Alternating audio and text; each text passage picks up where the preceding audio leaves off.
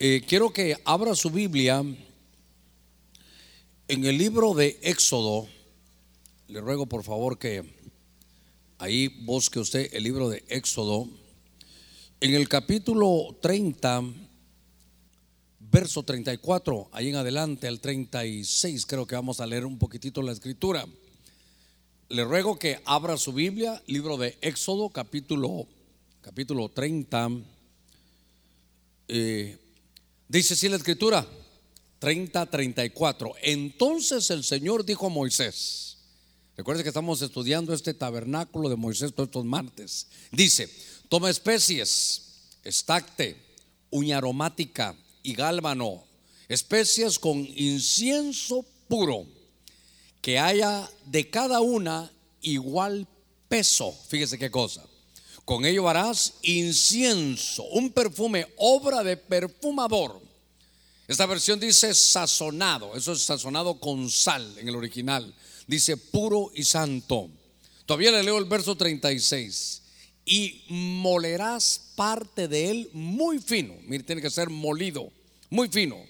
Y pondrás una parte delante del testimonio en el tabernáculo de reunión, donde yo me encontraré contigo santísimo será para vosotros. Vamos a hacer una palabra de oración y vamos a pedirle al Señor que nos enseñe un poquitito acerca de este pasaje. Padre, en el nombre de Cristo estamos esta, esta noche delante de ti, abriendo nuestro corazón. Y Señor, yo sé que hoy nos vas a enseñar que es este incienso de estacte, de uña aromática, de gálbano. Yo te pido que ahora mismo vayan ruegos, súplicas, peticiones delante de ti Señor, estamos creyendo que el que hizo oídos va a oír, que el que hizo la boca va a responder. Te pedimos por cada necesidad de tu pueblo, en el nombre de Cristo. Señor, sabemos que nos has escuchado y que por tu espíritu estamos llegando, Señor, allá al trono de la gracia para alcanzar el oportuno socorro. En el nombre de Cristo lo declaramos hecho. Gracias, Señor. Amén y amén. Gloria a nuestro Señor. A ver, démosle palmas fuertes a nuestro Señor. Gloria a Dios. Gloria al Señor. Yo quiero hablarle un poquitito de lo que aparece aquí como un incienso. Yo quiero que se dé cuenta que aquel hombre llamado Moisés es un hombre que recibió las instrucciones de parte de Dios. Esto no es algo que a él se le ocurrió. Dios le dice, ¿sabes qué? Le dijo el Señor a Moisés, quiero que tomes especies, que tomes estacte, uña aromática, otra se llamaba gálbano, y que a esas tres le pongas incienso puro, que todos sean del mismo peso. Pero al final también quiero que sea sazonada con sal, que, que sea algo puro, que sea santo. Y dice que de pronto en el verso 38 dice que este también se molía, llevaba hermano a hacerlo un polvo fino. Dice, y molerás parte de él muy fino. Y pondrás una parte delante del testimonio en el tabernáculo de reunión donde yo me encontraré contigo.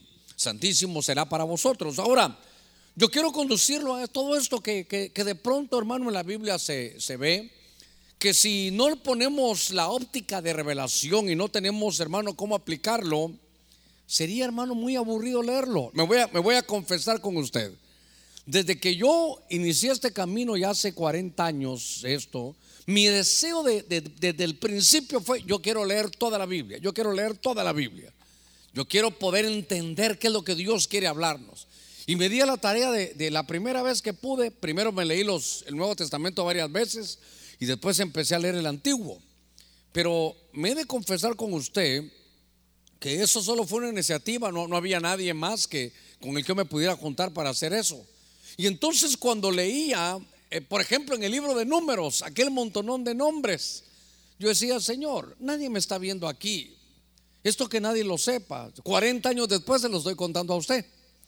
Pero decía, Señor, este montonón de, nombres no me sirve a mí de nada. Perdóname, yo pensé que era más interesante, pero, pero veo que, que esto no me va a servir. De pronto empezaba a leer, hermano, yo nuevo. Y entonces se imagina que estoy leyendo yo, toma especies, estacte, en el español difícil, uña aromática, gálbano. Entonces yo decía, Señor, pero, pero yo, estoy, yo leo lo que le dabas a Moisés, pero lo siento un poquitito aburrido. Lo siento sin, sin efecto, sin, sin cómo aplicarlo. Pero yo quiero mostrarle que lo que he visto en estos, estos meses, ya que llevamos juntos viendo esto, que aquí está, hermano, el tabernáculo de Moisés. Pero si lo vemos desapasionadamente, hermano, esto era, esto era de telas. Esto, esto no se compara con el templo de Salomón. No, el templo de Salomón es una obra hermosa, hermano, labrada en oro, maderas, hermano, decoradas por ebanistas, una cosa realmente diferente. Pero esto era, esto era como, como sin hermosura, hermano, inicialmente. Fíjese que el piso Perdóname, Señor, por eso. El piso era mejor este, el que usted está, usted está en, usted, el piso donde usted pone sus piececitos es, es alfombra. Aquí donde danzan los hermanos es eh, esta madera, aquí donde yo predico. Pero, ¿cómo era el suelo de ese tabernáculo? Hermano, de tierra. Nosotros pensamos que el desierto es así como que fuera la playa de tela. Así bien bonito, hermano, todo finito. No, dicen que es piedra dura. Entonces, no había algo como de hermosura, sobre todo por fuera. Pero a medida que uno venía, hermano, atravesando, viendo, cuando uno estaba aquí, aquí está, mire, aquí en el atrio, las inclemencias del tiempo. Aquí estaba el bronce en el juicio, pero cuando ya había un lavacro y uno entraba al lugar santo, aquí ya una iluminación del candelero. Aquí, aquí sabe que ya todo era de oro. Y si uno todavía seguía, el altar del incienso, que es de lo que le quiero hablar hoy, el altar del incienso era como la puerta para entrar, hermano, a estar en medio del arca del pacto, que era la gloria de Dios. Entonces, a medida que profundicemos, hermano, en el, en el tabernáculo de Moisés, usted va a empezar a encontrar cosas muy hermosas. Ahora yo quiero hablarle del incienso. La palabra hebrea primero dice leboná y luego dice, hermano, ketoret. Esa palabra leboná era, yo creo que era por el color, porque era como blanco el humo que, salía, hermano, del incienso. Y que Toret es porque es como, como un humo que, que lo que trae es como eso, es un perfume que se da derivado, hermano, del, del fuego. Eso lo hemos platicado un poquitito. Pero entonces el altar del incienso es para mí muy importante. Hoy voy a, quiero decirle un par de cositas de esto, porque hay dos altares en la Biblia. El altar del holocausto, que este es hecho de bronce, y el altar del incienso, obviamente usted no lo va ahí, después lo vamos a ver más grandecito, pero tal vez ahí en la... El altar del incienso era como, como el acceso, era como, como la llave para poder entrar, hermano, en el lugar santísimo, donde estaba el arca del pacto, donde de alguna manera decía Dios que se iba a reunir con el hombre. Entonces, como era altar del incienso, mire, aquel era de bronce, este era de hierro. Y entonces ahora quiero hablarle yo de ese altar del incienso. Y claro, tenía sus ingredientes, pero lo primero que quiero que aprendamos antes de todo es qué significa el incienso. Yo creo que muchos de ustedes ya lo saben. Pero yo quiero que se dé cuenta que todo esto era sombra y figura, que el, a medida que, que se entraba en el tabernáculo las cosas iban, hermano, siendo mejores porque por fuera como que no tenía mucha, mucha hermosura, no, no llamaba la atención. Y yo le decía, Señor, igual, a medida que uno se va metiendo en el Evangelio, uno le va sintiendo, hermano, el mejor sabor. Uno va sintiendo, hermano, que ya no es una religión, que es un estilo de vida. Usted se da cuenta que hubo un cambio. Usted se da cuenta que cuando vino a Cristo algo sucedió por dentro. Usted se da cuenta que antes, hermano, estaba uno entre los pecadores siete suelas y que a pesar de eso el Señor te llamó. Te, llamó por su nombre, te limpió, te llenó de su espíritu y el que te llamó ahora te capacita para desarrollar una obra que es la obra de su ministerio. Mire, mire qué cosa más hermosa. Gloria a Dios. Entonces, yo quiero hablarle esta noche tal vez de cinco puntos, tal vez unos cinco o seis puntos. Quiero hablarle de la revelación del incienso Quiero hablarles de sus ingredientes, de la frecuencia con que ponían el incienso, de su ubicación y de su aplicación para el final de los tiempos. Tal vez me da, me da tiempo desarrollar todo esto. Pero yo quiero que ahora vaya conmigo al último libro de la escritura. El último libro de la escritura es el libro de Apocalipsis. Y en el capítulo, ah, no, me di cuenta que horas entraron ustedes. Dios mío, en lo que yo hablando ya tenemos aquí a todos. Está calidad, está lindo esto. Usted que usted sí vio cuando entró el. Eh, qué bueno. O sea que no me estaba poniendo atención a mí. Qué, qué cosa, ¿verdad? Porque aquí estaba el altar del incienso. Solo déjenme para que usted y yo nos ubiquemos esta noche, ¿verdad? Yo, hermano, le digo, Señor, gracias. ¿Cómo fue que le dijiste a estos hermanos que hicieran todo tan calidad? Pero mire, pues, mire, por eso es lindo trabajar en equipo, ¿verdad? Pero fíjese, pues, si voy para acá, tal vez en la pantalla lo ponen, yo quiero que vea dónde está el altar del incienso. Aquí está el altar del incienso, aquí quedan unas cortinas y aquí está el arca del pacto. Entonces, mire, aquí estoy viendo, hermano, yo el altar del incienso y aquí estoy viendo el arca lo que lo separa es esta, esta cortina. Mire que aquí por primera vez miro mis manos grandes, aunque sea una vez en la vida. Bueno, entonces ahora, ahora, gracias. Ahora yo quiero que eso que le mostré ahí está aquí. solo para que lo mire mejor. Espérame que te tengo de Herodes a Pilatos a ti también aquí. Es que qué trabajo más hermoso. Me voy a llevar el altar del incienso. Me lo voy a llevar. Mire qué pequeñito está aquí. Pero este altar del incienso es lo que los hermanos han hecho aquí. Tal vez vienen los sacerdotes y, le quitan todo su, todo esta, esta cobertura que tiene. Lo que yo quiero que se ubique es que estaba puesto aquí y este es, este es el velo, esta es la cortina, este es el parochet, este es el velo y atrás de este velo, hermano, está, es el, está el lugar santísimo. Ahí atrás estaba el arca. Para poder pasar sobre este velo, y qué lindo decorar los querubines, hermano, se requería conocer el altar del incienso. Ok. Entonces, lo que yo quiero llevarlo es que apliquemos un poquitito y entremos de lleno al tema. Porque si era altar del incienso, el incienso se hacía aquí con estos ingredientes. Pero Primero tenemos que ver la revelación. Tiene Apocalipsis capítulo 5, en el verso 8, tal vez lo, ponen allá arriba, dice, cuando tomó el libro, está Juan ahora en el cielo, cuando tomó el libro, los cuatro seres vivientes y los 24 ancianos se postraron delante del Cordero. Oiga, fíjese que ahí estaban los cuatro seres vivientes y los 24 ancianos, ahí delante del trono. Y dice que cada uno de ellos tenía un arpa y copas de oro llenas de qué? de incienso, que son las oraciones de los santos. Entonces aquí me quiero detener. Ya estoy preparando, ya el Señor me habló que, el tabernáculo de Moisés también está en Apocalipsis, eso lo vamos a hablar otro día, porque es, esas son ya las implicaciones de hermano de no haber conocido, de no haber aplicado. Pero lo que me llamó la atención es que Moisés en el Antiguo Testamento solo sigue las, hermanos, las ordenanzas. Y yo le decía, cuando yo leía que hay que ponerle y harás incienso con, con estacte, uña aromática, gálbano, incienso puro y sal, yo le decía, Señor, perdóname, pero ¿y eso de qué me sirve a mí ahorita aquí? No, no, no veo de qué. Pero pasó todo el tiempo y Juan, hermano, se lo lleva Dios ahí al cielo. Y cuando él ve la adoración, diga conmigo adoración, con más fuerza, adoración cuando Juan llega al mismo trono de Dios y ve la adoración, ve que los cuatro seres vivientes y que los 24 ancianos tienen copas de oro llenas de incienso y Dios le revela. Por eso revelación es Apocalipsis. En el libro, cuando usted mira que la Biblia dice Apocalipsis, es la palabra Apocalipsis y esa palabra es revelación. Y le dice el Señor, mira, aquí están las copas llenas de oro de incienso. Y le dice de una vez, y te voy a dar la revelación. Son las oraciones de los santos. La palabra oración también tiene una acepción de adoración.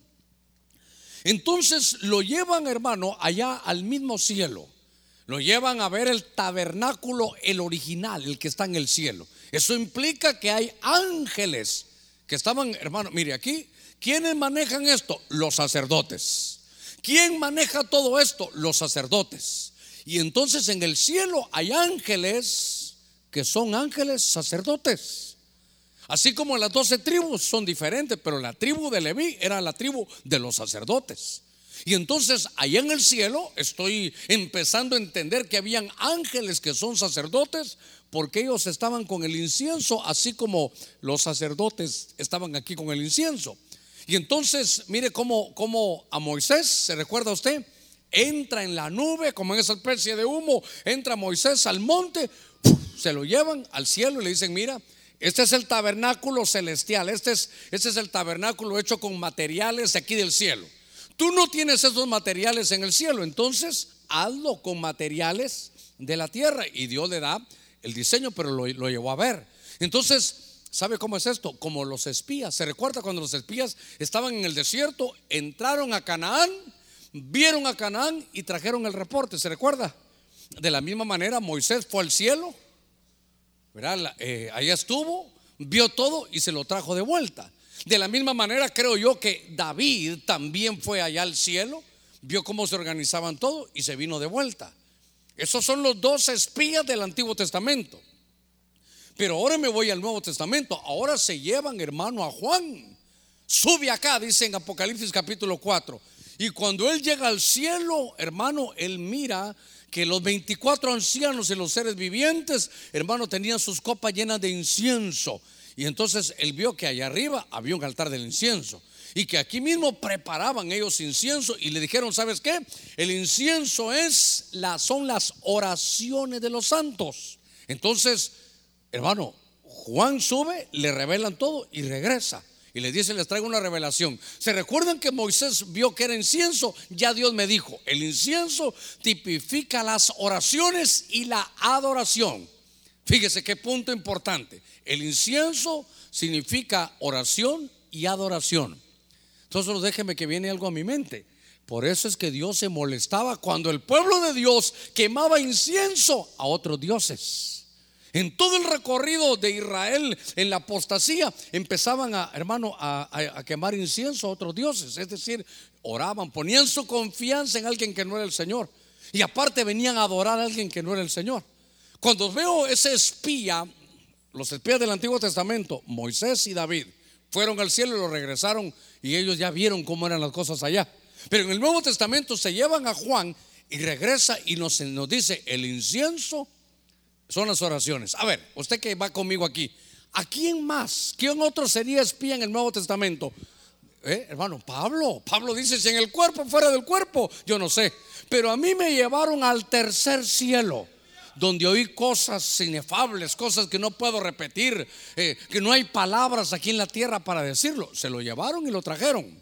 Entonces, lo primero que quería dejarle yo listo y, que usted vea aquí, el primer punto, hermano, es, es la, la revelación de que es el incienso. Por eso en el Salmo 141, David dice, sea puesta mi oración delante de ti. Y aquí dice, como incienso el alzar mis manos como la ofrenda de la tarde. Note que entonces David ya entendía muchas cosas. Cuando David llevaba, él sabía del incensario, él ya sabía. Él decía que mi oración sea puesta delante de ti como el incienso. Entonces empiezo a ver yo cómo Dios, hermano, está revelando y dice, le voy a decir algo, el incienso son las oraciones. Entonces, ¿sabe qué? Tenemos que aprender tenemos que saber dónde, cuándo, cómo y a qué hora, porque el Señor dijo, mi casa será, tendrá que ser llamada o debería de ser llamada casa de oración. Ahora, quiero hablarle de los ingredientes, hermano, porque ya vimos, pero hermano, es que mire esto, qué, qué cosa. Dice que el incienso lo hacía, eso era una obra, hermano, de perfumista, era una obra de un perfumador. Y dice, ¿sabes qué? Necesito que hagas el incienso. Entonces aquí tiene el estacte, aquí tiene la, uña aromática y claro, son especies, algunas como gomosas, otras como una especie de lágrimas que cuando sería el árbol empezaba a caer, pero no me quiero detener en eso, porque gálbano, incienso puro y sal, todo eso venía y se molía, hermano, ahí también se, se hacía y se preparaba para ponerlo allá en el incensario. Ahora, cuando yo veo esto digo, hermano, voy con usted aquí para que me vaya acompañando. ¿El incienso qué significa? Las oraciones. Hermano, ¿a quién deberíamos de copiarle cómo ora? ¿A quién deberíamos de copiar cómo ora el hermano Germán? ¿Verdad que no? Hermano, ¿a quién vamos a copiarle? A Jesús. Entonces venga conmigo en el libro de Hebreos capítulo 5, porque hermano, le voy a decir algo. Yo quiero aprender a orar, hermano. Hermano Germán, pero usted lleva 40 años. No, si Dios me ha metido a esto, hermano. Dios me ha metido, me ha enseñado a, esto. Pero, pero yo quiero acortarle a usted la distancia. Si yo ya pasé por eso, mejor le digo, hermano, mire, agarre este atajo y, y, en lugar de dar una gran vuelta, en lugar de tardarse usted 40 años, mejor yo le doy lo que he aprendido en todos estos años. Porque esa es la tarea, hermano, de uno como pastor. Mire, qué lindo esto, gloria, gloria sea para nuestro Señor. Sin embargo, yo no le voy a decir, hágalo como yo lo hago, sino mejor hagámoslo los dos. Imíteme a mí. ¿En qué me va a imitar? En lo que yo imito a Cristo. Entonces, cuando el Señor oraba, la oración es el incienso. ¿Cuántos componentes tenía el incienso? Cinco. Estacte, hermano, tenía uña aromática, gálbano, incienso puro y sal. Cinco ingredientes. Y ahora en Hebreos capítulo 5, verso 7 dice, Cristo Cristo, hermano. No dice Jesús, dice Cristo, el verbo. En los días de su carne, cuando se despojó de sus atributos divinos y tuvo un cuerpo humano, habiendo ofrecido, uno, oraciones, dos, súplicas, tres, con gran clamor, cuatro, y lágrimas al que pudo librarle la muerte, fue oído a causa de su temor reverente. Cinco cosas, hermano. Mire cómo oraba Jesús. Dice oraciones, súplicas, hermano, gran clamor, lágrimas y temor reverente. Entonces, con eso yo pude entender, por la revelación de Juan, hermano, ¿sabe qué es lo lindo en la Biblia? Una cosa le lleva a otra. Cuando Dios ya da la revelación, las oraciones, hermano, yo quiero orar como oraba Jesús. Yo sé que hay hermanos eh, aquí y en otros países que tienen una forma de orar maravillosa. No digo que esté mala, maravillosa. Yo creo que ellos hacen muchas cosas de las que están aquí. Pero veamos cómo Jesús oraba. Dice, dice la escritura, Cristo en los días de su carne, dice que ofrecía, hermano, oraciones. Oraciones. Dice que hacía súplicas. Dice que a veces con grande clamor. Y que de pronto dice con lágrimas. Y mire qué lindo al final. Yo no sé si usted oyó una profecía. Y al final decía, con temor reverente. Cuando yo pude encontrar, miren, miren la Biblia qué lindo. Moisés nos da estos nombres, pero ya se imagina, hermano, ¿cuántos queremos orar? Amén, gloria a Dios, sí. Bueno, hermano, le voy a decir algo. Por favor, póngale estacte, uña aromática, gálbano, incienso puro y sal. Que Dios lo guarde y lo bendiga y vamos a orar. No, no, no, no aprendemos nada. Pero yo veo que entonces dice cinco elementos. Y claro, esto era literal, ahí iba a sacar el incienso. Pero entonces viene Juan al final, va al cielo y dice, hey, hermano, ya aprendí. El incienso, lo que nos quiere decir la Biblia es que son las oraciones, que es la adoración. Y entonces digo, ¿a quién le voy a aprender? A Jesús. Y Jesús dice, ¿cuántos eran los elementos? Cinco. Ah, bueno, oraciones, súplicas. Hay momentos que hay que poner gran clamor, hermano gran clamor. Y hermano, y lágrimas. ¿Alguna vez usted ha llorado cuando está, hermano, orando al Señor? Qué lindo, porque, mire, yo no digo que, vaya a forzarlo, usted no va a llegar hoy, tengo que llorar. Ah, no, no, no, no. Pero me parecería muy raro si nunca llora, también estamos, está, eh, algo está, algo está, hermano, pasando, porque no solo se llora de la aflicción, se llora también de alegría. También sabe que uno, uno llora en medio, hermano, de, de, la problemática que uno puede estar viviendo. Sabe que uno también llora cuando la visitación de Dios cae. ¿No, ¿No, le ha pasado a usted que está uno y de repente un ambiente tan hermoso, tan sublime, está que el alma, hermano, se, se derrama? Sabe que cuando el alma se derrama es cuando uno llora. Y entonces dice allá, y temor reverente. Así dice el Señor, pueblo mío. ¿Escuchó la profecía? Vienen tiempos de batalla. Entonces dice el Señor, mira, no dejes de congregarte. Número uno, vestiduras limpias, pero la que se me quedó hermano. La tercera era, y temor reverente. Entonces, cuando yo veo esto, veo los ingredientes, hermano, que esos ingredientes, ¿tendrá esto aquí un agarradorcito o no? Solo está así. A ver, ya lo estoy. Dime cómo, cómo es esto, tú que eres el sacerdote. ¿Cómo se agarra eso? Aquí. Mejor que lo agarre Aarón, porque Aarón sí sabe esto. Entonces, toda esta preparación, toda esta preparación de, de los cinco ingredientes, lo ponían aquí con unas brasas. Y entonces el sumo sacerdote, ahorita se ponía aquí, ¿verdad? Y el sumo sacerdote iba a ingresar, ya lo vamos a hacer en un ratito, es solo para que usted lo, usted lo visualice. Pero entonces lo primero es, tenemos la revelación y sé cuáles son los ingredientes. Entonces, hermano, claro, dependiendo de donde esté, porque dice oraciones, hermano, una cosa, orar es como una plática, pero suplicar, ah, eso es estar pidiendo, insistiendo, ten misericordia, esto está suplicando. Pero hay momentos en que uno es, hermano, es, es un gran clamor. Yo siempre he dicho, usted va caminando, usted mira que, que su hijo se está atravesando la calle y que no ha visto que viene un carro. Yo le aseguro que usted no le dice, mijito, hágase un ladito para que no lo vayan a atropellar. ¿Verdad que no? Usted, hijo, quítese de ahí, hombre. ¿Verdad? Entonces, cuando hay una desesperación, hermano, se vale clamar. Solo voy a decir algo, no lo voy a hacer en el trabajo. No va a llegar a usted y que este loco qué le pasó. A mí el pastor me dijo que pudiera clamar, sí, pero, pero no va a ir a clamar tampoco, hermano, allá a su trabajo. Entonces veo que hay súplicas, hermano, mire, oración, súplicas, gran clamor, lágrimas. Por eso, cuando estoy viendo esto, hermano, yo tengo que ver cómo Jesús oraba. Y usted recordará que Jesús ministraba, ministraba y solo se acababa el día. Claro, el día era diferente.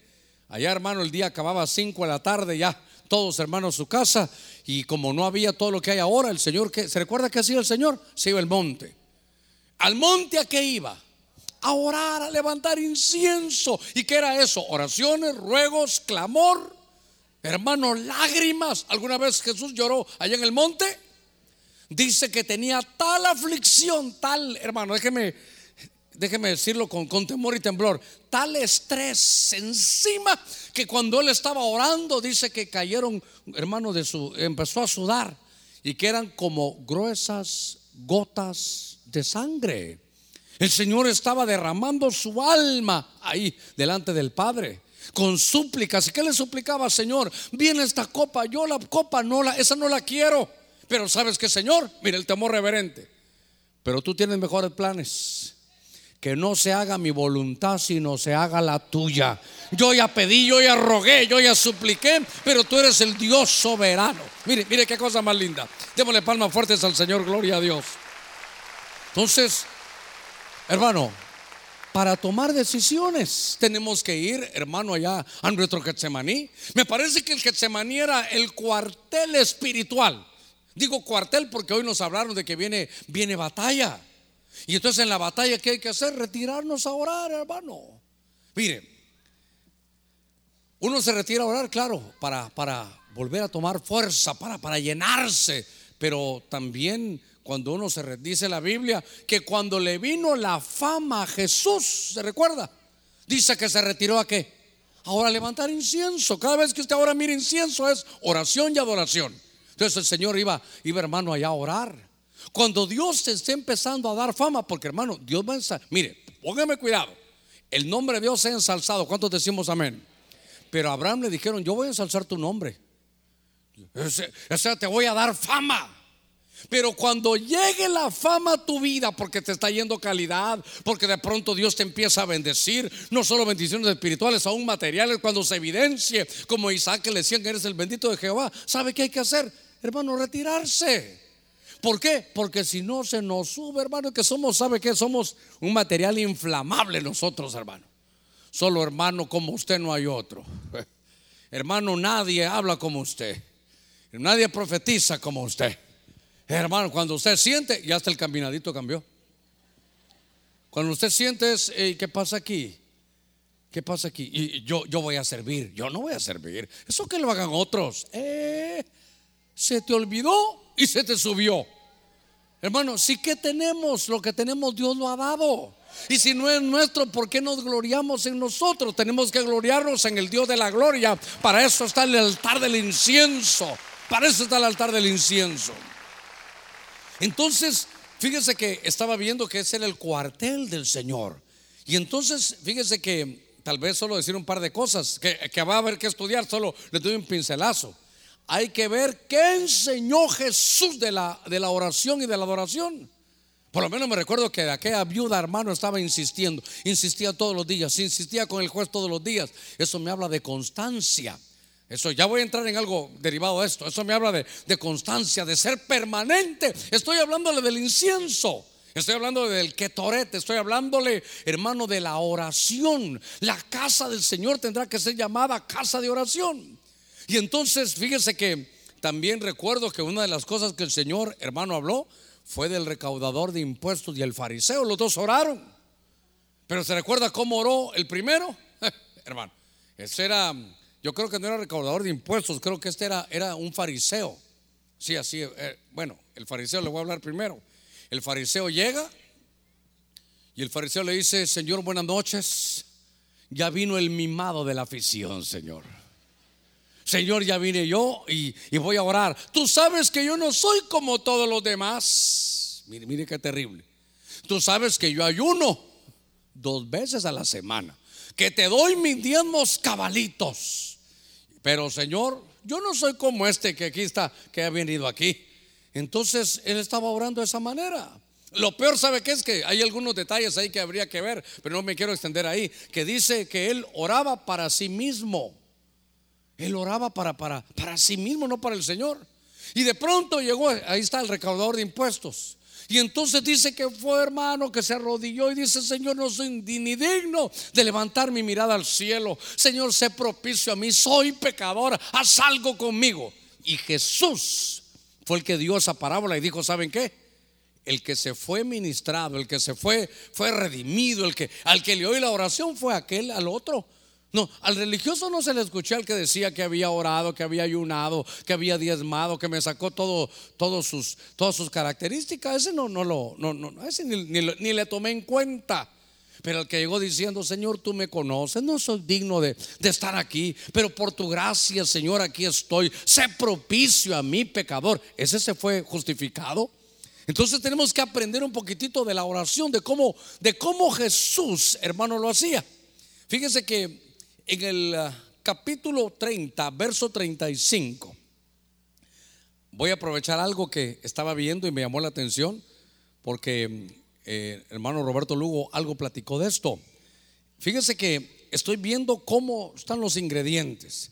Y dice, en la versión Jerusalén de la Éxodo 30-35, dice, prepara con ello, según el arte del perfumista, un incienso perfumado sazonado con sal, puro y santo. Fíjese qué cosa.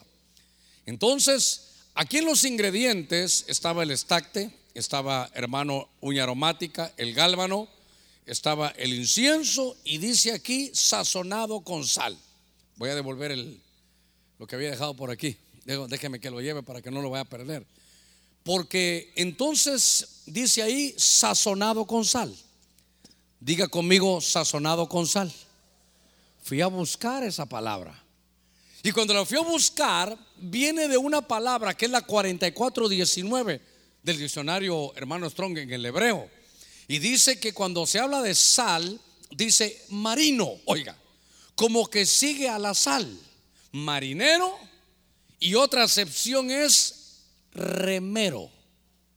¿Cuántos vinieron, hermano, el día de ayer? El domingo, cuando venimos el domingo? Eh? En la noche, en la noche. Nos, hermano, entre la noche y la tarde nos hablaron, hermano, de los remeros. ¿Se recuerda que eran los siervos? Los que iban remando. Entonces me llamó la atención que dice aquí en el, en el hebreo 44:19 que cuando se habla de sales, el que sigue la sal, claro, la sal es la santidad, es muchas cosas, pero, pero me llamó la atención, hermano, que eran remeros. Y entonces ya nos hablaron un poquito, pero, pero hermano, remar es un trabajo duro. Lo que me llamó la atención es que, hermano, es como, como que ellos van ahí y ellos, los que están de remero, son los aquellos que, que reconocen la autoridad. Están bajo un mandato. Dice que, ¿sabe qué? Que se encadenaban a su remo. Ese era, ese era su trabajo, hermano, ir, ir remando. Hablábamos, hermanos, decían que se iban en la parte de abajo, es decir, no los miraban. Estaba estudiando que habían tres niveles, pero los de abajo, hermano, ya nadie los miraba. Es decir, ¿sabe qué? Que el que está sirviendo y el que va, hermano, está eh, orando y está haciendo ese trabajo de ser sazonado con sal, tiene que saber que, que, no busca protagonismo. Por eso yo le vi el de la oración. Señor, aquí está tu siervo, yo si oro, yo si ayuno, como que dice yo no fallo en nada. Te sacaste la lotería conmigo. Hermano, es mejor hacer las cosas, todo lo que hagamos, que sea como para el Señor. Todo lo que hagamos que sea porque los ojos del Señor nos están viendo. estos remeros no querían protagonismo, no, no tenían protagonismo. ¿Sabe qué estaba pensando? Hermano, ¿qué distancias habrán estado remando? ¿Cómo sería el cuerpo de esos remeros? Hermano, era, era, hermano, fornido, eran hombres fornidos. ¿Por qué? Porque se ejercitaban. Fíjese, fornidos porque se ejercitaban. Me voy a tener un poquitito aquí y aprovechar, hermano, la, la, profecía. Viene tiempo de guerra, ¿verdad? Entonces, estas son tus herramientas, hermano. Los guerreros están, están, hermano, fornidos. Es gente que está entrenando, ejercitándose. Pero entonces me llamó la atención que entonces, a ver, si lo aplico primero físicamente, un remero, hermano, se notaba, se imagina que qué brazos los que tenía, qué musculatura de estar, hermano, ejercitándose. Entonces ahora recuerdo que dice la Biblia, que no solo nos ejercitemos en lo físico, sino ejercitémonos en la piedad. Es decir, que si vamos a ir a la batalla, sazonado con sal, ¿sabe qué es? Ejercítate en la oración. Por eso nos tenemos que ejercitar, hermano, en la oración. Mire qué otra cosa que es importante. No iba un remero, un remero no, mueve el barco. Iban varios, hermano, ahí. ¿Sabe qué? Esto es trabajar en equipo. Esto, es lindo, hermano. Es trabajar los remeros, todo. ¿Y sabe qué? Todos vamos al mismo tiempo. Todos vamos, al final, el esfuerzo conjunto nos lleva a todos a un mismo lugar. Por eso, ¿sabe qué tenemos que hacer? En medio de la oración y la adoración, vamos todos juntos. A ver, ¿para cuánto soy su pastor? No vaya a estar en medio de la oración y la adoración en la cafetería. La cafetería se puso para otros horarios. Pero no puede ser que estemos todos remando aquí y uno allá afuera. ¿Cómo, se miraría que un remero dijera, espérense, yo me voy a echar bronceador, me voy a acostado ahí arriba? Todos, todos, hermanos, todos. Todos vamos remando. Todos vamos remando al mismo paso. Y entonces la barca de la oración está caminando, está caminando en medio del mar de la prueba, en medio de las tempestades. La iglesia va a ir remando, remando, se va ejercitando y se hace fuerte para cuando viene la prueba. Démosle palmas fuertes a nuestro Señor. Ahí, aquí están, hermano, mire, fin común. Entonces, qué, interesante. Y, bueno, hermano, y otra cosa, otra cosa, ¿verdad? Que esto es, esto es lindo también. No somos capitanes ni somos los dueños. No, vamos en yate. Porque si vas en yate, ya te fregaste, hermano. Esto, esto, mire, no somos ni los capitanes, ni somos hermano invitados, ni vamos de vacaciones. Somos los remeros. La barca no es nuestra, nosotros solo, miren, esta barca de la fe, solo vamos todos al mismo tiempo. Por eso es que cuando haya adoración, cuando haya algo, la fuerza más grande la tenemos en la unidad. Tenemos que ir todos, hermanos, remando, mire, con oraciones, con súplicas, con gran clamor, con lágrimas y con temor reverente. Esto es, hermano, ¿sabe qué? Dice que la sal es ser remero. Ahí vamos todos. Por eso, hermano, no hay cosa más terrible que creerse uno, hermano, el dueño del barco.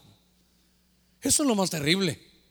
Pensar que, que es la obra de uno. Por eso, ahí me están diciendo, hermano, vamos a hacer unos, em, ¿cómo se llaman estos que uno se pega ahí en la solapa? Pero que de los 25 años del ministerio. Y entonces, ¿qué, ¿qué, le ponemos ahí, pastor? No se pudo poner porque era muy pequeño el espacio, pero yo le dije, ¿saben qué? Hay un pasaje en Timoteo, en la versión pechita que a mí me gusta, porque Pablo dice en esa versión, que doy gracias a Dios que me ha tenido, hermano, a bien de llamarme a la obra de su ministerio. Nuestra versión, todas las demás versiones dicen, doy gracias a Dios por tenerme por digno para llamarme a la obra del ministerio. Pero es que esa versión me gusta mucho, porque dice que el Señor nos tuvo bien a llamarnos a la obra de su ministerio. Hermano Germán, fíjese que no le capto todavía, se lo voy a decir en, en el tema del incienso hoy que el Señor tuvo bien a llamarnos de remeros en su barca. Porque la iglesia, hermano, no es la iglesia hermano Germán. La iglesia es iglesia de Cristo y aquí todos vamos a ir remando, remando, remando, remando y eso nos va a hacer fuertes. ¿Sabes? Démosle palmas fuertes al Señor. Mire, Dios santo, el tiempo me avanza. Aquí entre usted y yo, hermano, nadie se va a enterar, solo todo por las redes sociales, todos se van a enterar al final, ¿verdad? Pero, pero, ¿no siente usted que cuando oramos estamos más fuertes? ¿Cuántos hemos sufrido tentaciones? A ver, levantemos la mano los que hemos tenido tentaciones. Hay algunos ángeles de Dios que no, Dios santo. Sí, todos hemos. ¿Sabe qué es la Biblia? Dios fue, dice, y Jesús fue tentado en todo. Todos somos tentados. Pero no se ha dado cuenta que cuando estamos remando, cuando somos, hermano, estamos echando musculatura espiritual, viene la tentación y somos más fuertes. Pero cuando no hay oración, ay hermano, a la primera nos, nos debilitan hermano, a la primera. Si no hay oración, viene alguien y te dice, fíjate que el pastor me dijo que le caes mal. Ah. Creyó un chisme. Segundo, dice, aquí nunca vas a lograr nada. el diablo es fuerte y te va a derrotar. Oh, vas en el mall y te pasa una reinalda y la sigues hasta verle hasta la espalda. ¿Por qué? No, usted también toma fotos, hermano, no sea, no, no, no se haga usted también. ¿Por qué? Porque no estamos fuertes. Pero un remero, hermano, se conocía. Un remero se miraba esa, esa fortaleza, ese, ese, ese desarrollo muscular, pero ese póngalo por favor en lo espiritual. A medida que oremos, no se nos va a subir cuando Dios nos bendiga. Usted va a poder tener varios negocios y no se le va a subir porque usted está con el incienso, el incienso, el incienso, en oraciones, súplicas, hermano, clamor grande y lágrimas y temor reverente. Entonces, estaba viendo yo esta, eh, cuando mencionaban, hermano, la palabra en, griego, ¿verdad? Es un poquito, eh, pues para nosotros rara, ¿verdad? Porque es uperetes. Yo decía, ya parece el peterete, ¿verdad? Pero el, los superetes son los que están, hermano, remando. Y eso es, a la oración, ponle remos. A la oración, dice ahí, quieres ser un, hombre fuerte, un guerrero, una guerrera, en la oración. En la oración. Fíjese que a veces platicamos con mi hijo y, bueno, yo ayudando a su desarrollo, platicamos. Yo le digo, mira, uno puede tener un buen mensaje, lindo mensaje, Dios te lo dio, pero es necesaria la oración. A nosotros que Dios nos llama al servicio, hermano, de ustedes, de un ministro, dice que se debe dedicar al ministerio de la palabra y al incienso y a la oración. Entonces, a mí Dios me llamó para que me dedique a su palabra y al incienso. Por eso, hermano, tal vez yo hubiera querido este en otro día, pero ese es el día que Dios tiene para enseñarlo. Entonces, ahora, ¿con qué frecuencia vamos a remar? ¿Con qué frecuencia vamos a orar? Acompáñeme al libro de Éxodo capítulo 30, verso 7. Dice la escritura, y Aarón quemará incienso aromático sobre él, lo quemará cada mañana, yo subrayé aquí cada mañana, al preparar las lámparas. Éxodo capítulo 30, verso 8, y cuando Aarón prepare las lámparas al atardecer, quemará incienso. Habrá incienso perpetuo delante del Señor por todas vuestras generaciones. Entonces, ¿Cuántas veces aquí está Aarón? ¿Cuántas veces quemaba incienso? ¿Eh? En la mañana y en la tarde. Entonces dice que, hermano, el incienso, ya lo van preparando aquí, ¿verdad? Aquí lo están preparando. ¿Lo vamos a encender hoy o no lo vamos a encender? ¿Tienen cómo encenderlo? Ah, bueno, muy bien. Ok. ¿Se va a hacer una humazón aquí también? Excelente. Ah, sí, aquí está, allá. Muy bien. Déjeme irme allá en lo que hablamos un poquito del incienso. Entonces yo le decía, bueno, hermano, ¿con qué frecuencia vamos a, vamos a orar? Porque el incienso es oración y adoración. ¿Cuántos decimos amén a eso? Y dice Dios, en la mañana Aarón y en la tarde. Pero después yo fui a ver, hermano, a Daniel. Y cuando Daniel, hermano, le hablaban, Daniel decía, igual que David, decían que oraban en la mañana, en la tarde y en la noche. Ya, ya, hermano, más que Aarón. Lo tremendo es que después llega Pablo Y vuelvo a la profecía hoy de, tiempo de guerra, de batalla, y dice, ponte toda la armadura de Dios. Capítulo 6 de Efesios. Y en el verso 18, hermano, ya se vistieron de la coraza, la espada, ya se pusieron el yelmo, las sandalias, están poniendo al guerrero y le dicen, creo que en el 6.18 dice que hagamos oraciones en la mañana, en la tarde, en la noche, ¿cuándo dice? En todo tiempo. Entonces, aquí en el Antiguo Testamento eran dos, dos, dos veces al día a la hora de las ofrendas, a la hora, hermano, en la mañana y el atardecer, cuando, cuando cambiaban las lámparas del candelero. Pero ahora Pablo tiene otra, otra, una, una revelación más amplia. Y Pablo dice, hermano, que debemos de orar en todo tiempo. Diga conmigo, en todo tiempo. Entonces, mire, a mí me ha pasado que tan metido estoy con esto que ahora estoy en la casa orando y como que tuviera el incensario en la mano, hermano. Ahí voy porque yo digo, ese es el incienso que está subiendo. Decía en el Salmo 141, 2, le dije yo de David, Señor, recibe mi oración como el incienso. Entonces me llama la atención, hermano, cómo Dios nos tiene que enseñar. Mire, a ver, ¿cuántos sabemos orar aquí? Gloria a Dios. A ver, ¿cuántos sabemos orar aquí? Me voy a bajar para que estos ojos me puedan ayudar. Qué decepción. Qué terrible. Y peor que estamos en radio, prensa, televisión, redes sociales. ¿Cuántos saben orar bien?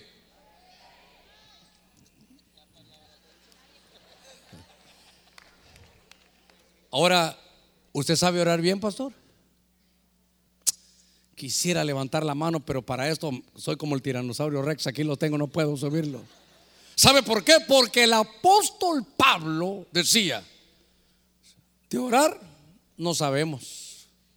Pablo, a ver, ¿dónde está eso? Romanos 8 será.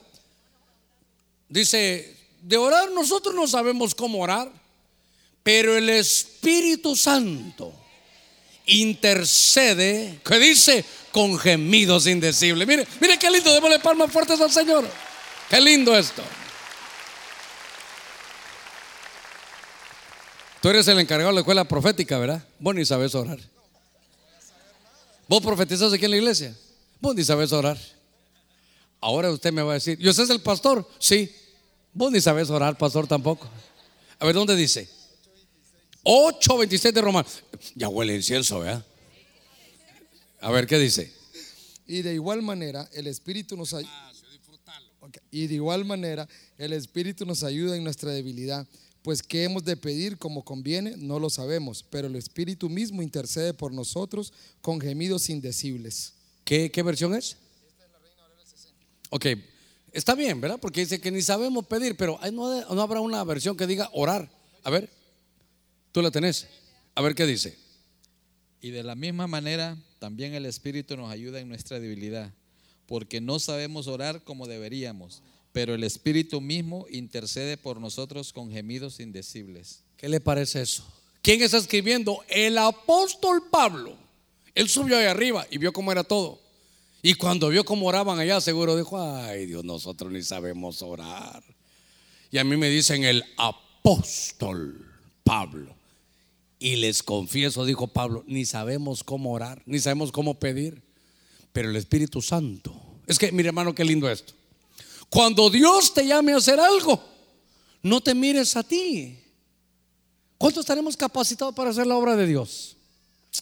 Hermano, realmente no quiero decepcionarlo, pero, pero yo, antes de venirme, yo le huí al Señor, yo no voy a ir allá. Yo no, yo no estoy capacitado, pero entendí algo. Cuando Dios lo llame, no se mire a usted, mire al que lo está llamando. Si Dios lo envía, Él lo va a capacitar. ¿De dónde llamaron? A ver, David es como rey, rey como David. Tal vez solo Salomón podía compararse. Hermano, ¿qué hacía David cuando lo llamaron como rey?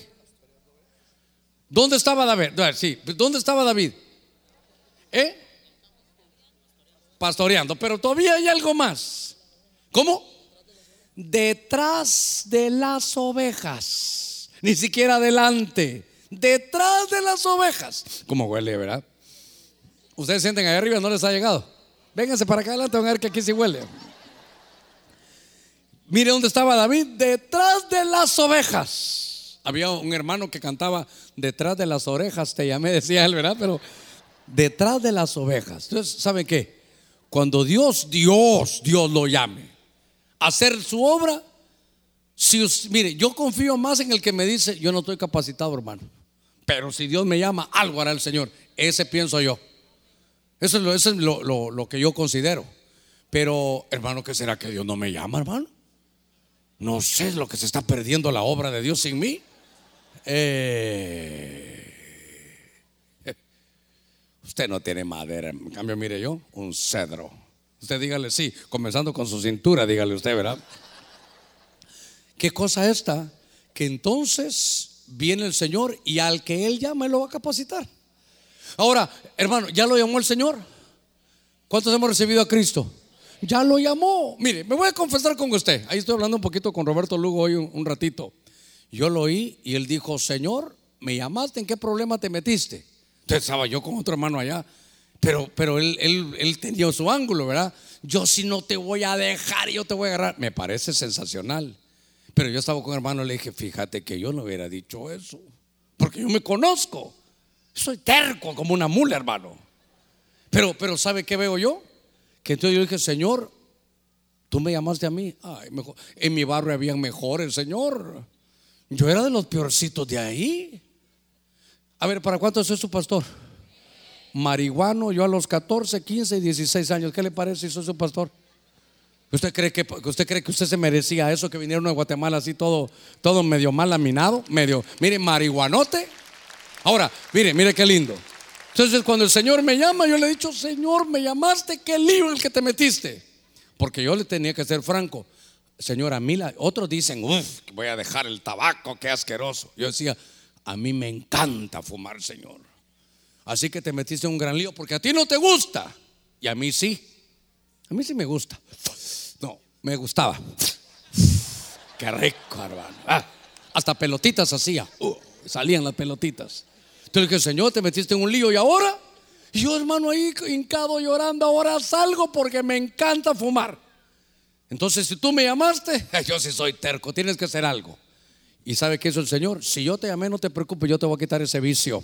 Por eso cuando Dios te llame, Él se va a encargar de capacitarte. A todos los que Dios nos ha llamado, ya venimos a Cristo, ¿cuántos hemos venido a Cristo Jesús? El que comenzó la buena obra la va a terminar, hermano, hasta el día de Jesucristo. Démosle palmas fuertes a nuestro Señor. Gloria a Dios. Gloria a Dios. Ahora, no sé ni cuántos minutos me faltan ni cuántas preguntas van a haber este, este día. Déjeme ver. Me faltan ocho minutos. Déjeme llevarlo a esto.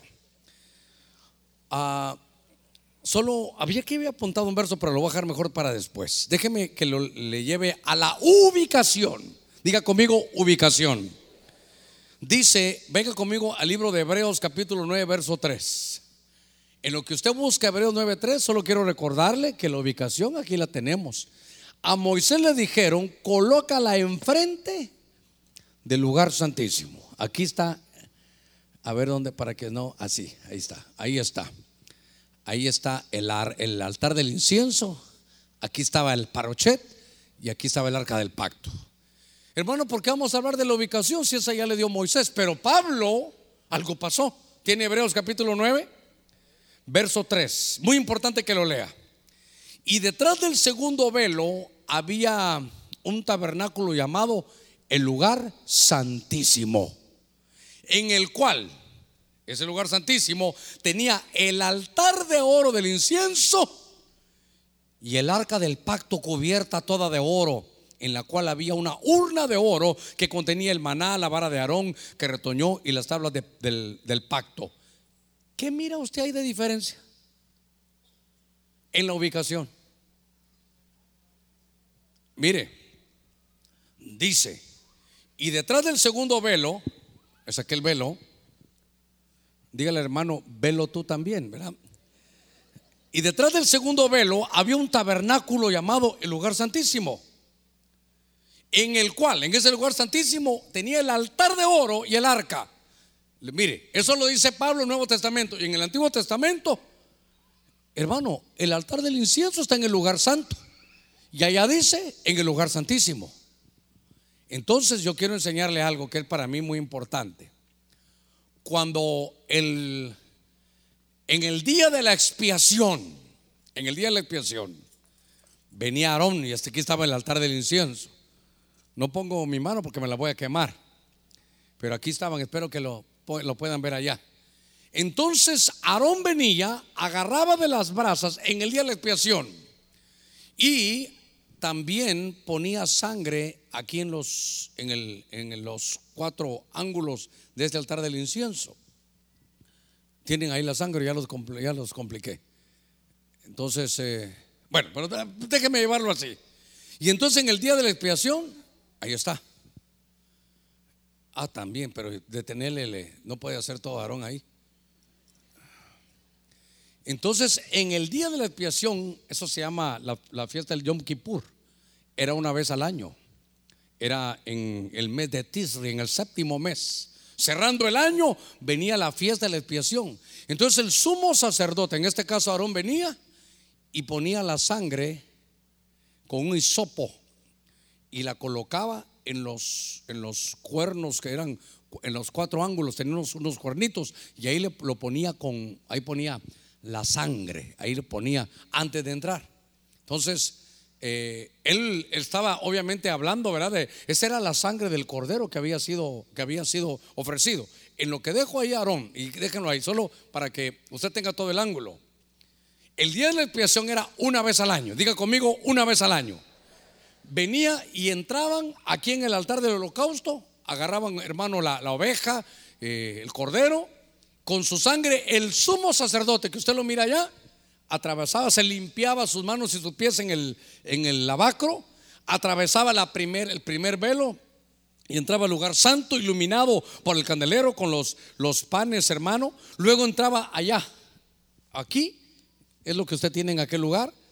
Ponía la sangre en los, en los eh, cuatro ángulos, en los, en los cuernos que tenía el altar del incienso, y con un incensario entraba Hermano, ese, ese último velo es lo que se llama el parochet, que alguna vez lo, fue de las primeras cosas que hablamos. Pero eso era de un grosor de 10 centímetros, ni dos caballos, uno de cada lado, lo podían romper. Los, los estudios de, los, eh, eh, de la gente que tiene escolaridad en esto dice que por el Urim y el Tumim y con el incensario venía el sumo sacerdote Aarón y entraba, hermano, aquí en el, en el lugar santísimo. Yo lo voy a hacer así, pero ¿sabe qué dicen ellos, hermano? Que traspasaban. Si tú no te puedes meter, ¿verdad? Él no se podía meter. Solo era el sumo sacerdote. Entonces, Dios mío, cuando él entraba aquí, esto era como que lo traspasaba. Dice que el incienso, esto se llenaba de humo, hermano. Y eso se llenaba de humo. Me voy a meter aquí, yo no sé cómo voy a salir, pero en el nombre del Señor. Entonces, él llegaba ¿Están filmando usted por ahí? Ah, bueno, él llegaba y aquí estaba, que estar que está quedando calidad. Y entonces él aquí ponía, esto se llenaba de humo, aquí estaba hermano el incensario. Y ese día de la expiación, entonces el sumo sacerdote, después de ofrecerlo, llevaba también la, la, jofaina llena de sangre con lo que él había manchado aquí los, los cuatro ángulos del cuerno, de los cuatro cuernos del altar. Y cuando entraba, entonces Dios ahí, esa luz que había, hermano, era una luz, pero pero a ver cómo le digo. La luz del lugar santo era el candelero, la del atrio, el sol. Pero aquí era esa luz que había, era la luz, hermano, de la Shekinah, de la gloria de Dios. Ahí, ese era un lugar oscuro. Yo dijera que si había luces porque Dios estaba. Entonces, hermano, se ponía el incensario, le recibían la sangre y entonces regresaba el sumo sacerdote, atravesaba ese parochet que dicen los entendidos que es que lo atravesaba como, como que atravesaba sólidos por el altar de eh, por el altar del incienso que ese humo y por el urim y el tumim dicen que era el único que podía atravesar. Entonces me llamó la atención algo, que ahora, hermano, el apóstol Pablo tiene una revelación. Es que esto es lo lindo. Y la revelación es que ahora, hermano, el altar del incienso ya no está en el lugar santo, sino que hubo un traslado y ahora está en el lugar santísimo. Yo leí todos los, eh, las versiones que pude. Dije, tal vez se equivocaron aquí, porque, porque Moisés dijo que estaba en el lugar santo. Ahora dice Pablo que él lo vio y que estaba en el lugar santísimo. Y entonces el que dio esa apertura, cuando, hermano, ese parochet, ese, ese velo era de 10 centímetros de grosor, era imposible pasarlo. ¿Cuándo fue que se rasgó ese, ese parochet? ¿Cuándo fue que se rasgó ese velo? ¿Eh? En la cruz, cuando Cristo murió, de arriba para abajo. Entonces lo que hizo fue que la Biblia dice que el Señor abrió un camino nuevo y vivo por su sangre. ¿Se recuerda que lo vimos? Y entonces, ¿sabe qué hizo el Señor? Dijo, un camino nuevo y vivo. Y por lo que veo es que agarró el, el altar del incienso y dijo, ahora ya no está en el lugar santo, ahora está en el lugar santísimo. Eso implica que ahora ya no solo puede entrar el sumo sacerdote. Ahora dice, para todo el pueblo del Señor, entrad confiadamente al trono de la gracia y obtened ahí el oportuno socorro. Mire qué cosa más linda. Démosle palmas fuertes al Señor. Mire, déjeme, déjeme decir dos cositas para terminar. Creo que me quedan cinco minutitos. Dos cosas para terminar. Muy importantes. ¿Cuántos altares había en el tabernáculo de Moisés? ¿Cuántos? ¿Cuántos altares habían? ¿Cuántos ustedes que están aquí? Cuatro dicen por ahí. ¿Cuántos? Dos altares. ¿Cuáles eran los altares? El altar del holocausto y el que estamos viendo hoy, el altar del incienso. Uno en el atrio y otro en el lugar santo. Póngame, cuidado en este punto que es importante. ¿Qué se quemaba en el altar del holocausto? Los bueyes, la ofrenda. ¿Pero de qué, de qué material eran? De carne. Eh, en el altar del holocausto se quema carne. Ok. Ahora atravieso el velo, entro al lugar santo. Y aquí está el altar del incienso. ¿Qué se quema aquí? Incienso. ¿Sabe qué se quema aquí? Perfume. Eh, eh, déjeme ver. Allá que se quema, carne. Aquí que se quema, perfume, ¿verdad? Que es el, incienso. Entonces hay dos altares para los cristianos. Creo que está las obras de la carne, Gálatas 5:22. Porque diga conmigo, se quema carne. En el primero se quema carne y en el segundo perfume que de adoración, que es el incienso, hermano, oración y adoración. Entonces hay dos altares y creo que todos hemos pasado por estos dos altares. Solo que, ¿sabe que veo? Que a veces perdemos mucho ya. ¿Cuántos conocemos a Cristo Jesús? A veces perdemos mucho tiempo en el altar de la carne. Porque ahí que ponemos todas las obras de la carne, las ponemos ahí.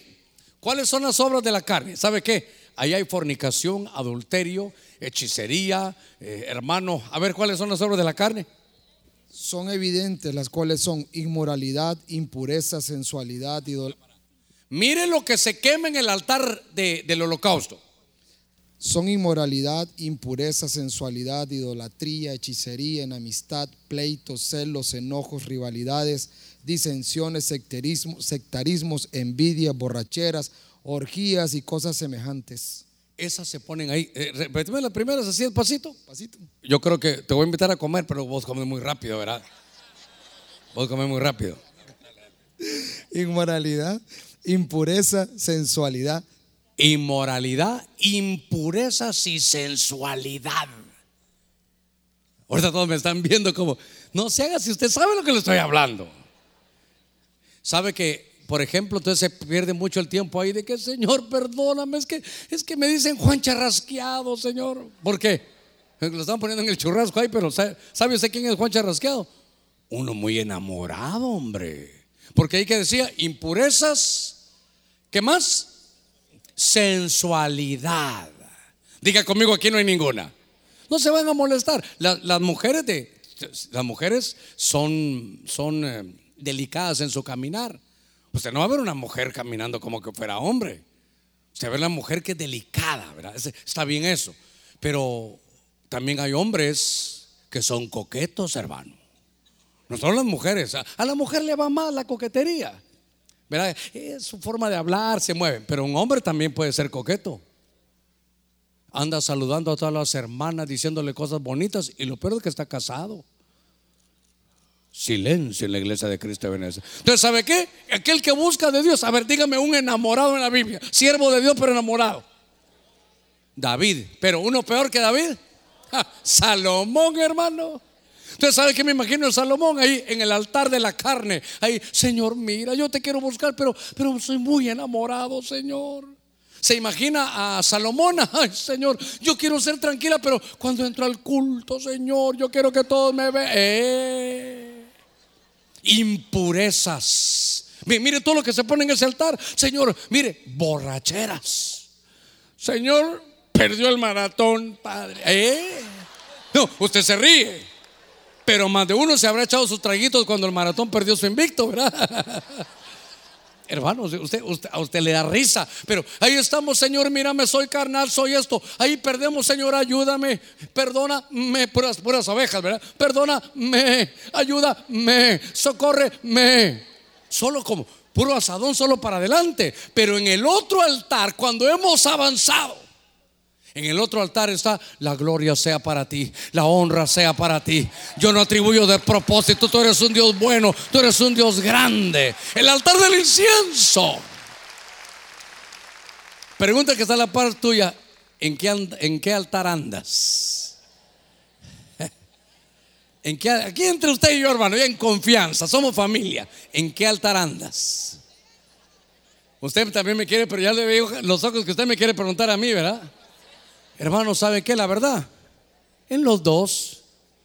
Porque para entrar a la presencia, Señor, mira, Padre. Por eso le digo yo, qué problema el que se metió el Señor al llamarnos a nosotros, hermano. Usted no sabe la par de quién está sentado. Tal vez hace unos años era un guerrillero. O, o, o, no crea, o guerrillera. Sí. O tal vez a la par suya, no detrás de usted. Usted ni sabe. Según usted, hay un guardaespaldas que si había uno que había sido sicario, está detrás de usted. Y es el que lo saluda todos los días. ¿Cómo le va, hermanito? Ah. Pero a eso nos llamó Dios. No, hermano, y he sido bueno. Qué raro, porque mi Biblia dice a lo vil, a lo menospreciado, a lo que no servía, a lo que nadie daba nada, no tenía valor. A eso llamó Dios. Démosle palmas fuertes a nuestro Señor. A su nombre, a su nombre, a su nombre. Qué bendita misericordia. Ah, qué lindo, démosle palmas fuertes a este Dios que nos ha llamado. Gloria a Dios. Entonces, dos altares. Mire, está bueno que pasemos en el holocausto y que, que se queme la carne, pero por tanto, dejando las enseñanzas elementales acerca de Cristo, avancemos hacia la adoración, ¿verdad? Que la madurez. Ahora, ¿qué es lo que Dios busca? Adoradores. Claro, eh, mire que es que esto, hermano, esto tiene tanta enseñanza que el tiempo se me está acabando y todavía le quería decir algo más. Pero a ver si hay preguntas, sería ideal aquí. Dios mío. Ahora solo déjeme que le, que le diga esto. ¿Verá que queremos estar en el altar del incienso? Pero nadie puede venir aquí y saltarse hasta aquí. En el atrio, primero vamos a quemar la carne que tanto daño nos hace, hermano. Segundo, limpios, limpios. Entramos al lugar santo donde está la iluminación, donde está el alimento sacerdotal y donde está el altar del incienso. Aquí viene ahora, aquí venimos a dar adoración. Y ya se dio cuenta que la adoración, la adoración, diga conmigo la adoración. Obviamente es la oración y la adoración son el acceso, hermano, al lugar santísimo. Ah, que aquí se guisaron. Estás orando, ¿verdad? Está, orando allá. Está orando, Aarón.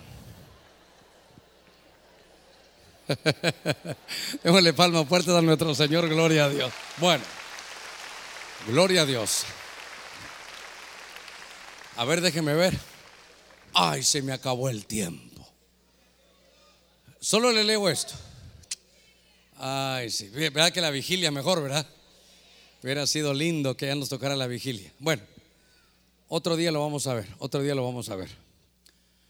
Así que hoy no nos vamos a ir sin que Dios le vamos a orar, suplicar con gran clamor y lágrimas y temor reverente. ¿Sabe qué? Que ponga un espíritu de oración en nosotros. Porque a ver, ¿cuántos sabemos orar?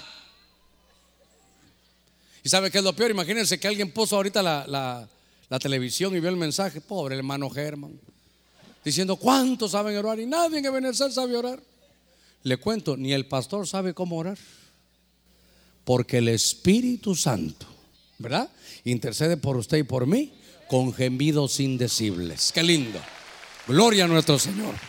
El incienso en el tabernáculo de Moisés. A ver, ¿qué, qué, qué tenemos de preguntas? Dios le bendiga, pastor. ¿Por qué en este tiempo ya no hacemos todo esto literalmente? Porque dice la escritura que todo lo que se ve en el Antiguo Testamento es sombra y figura. La esencia es lo que nos tocó a nosotros vivir.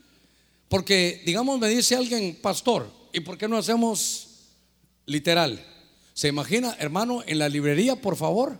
Pase por su gálvano, uña aromática, eh, estacte, incienso y un poquito de sal. Eso es solo sombra y figura. Ya vio, ¿se recuerda que era el estacte, uña aromática, gálvano, incienso puro y la sal?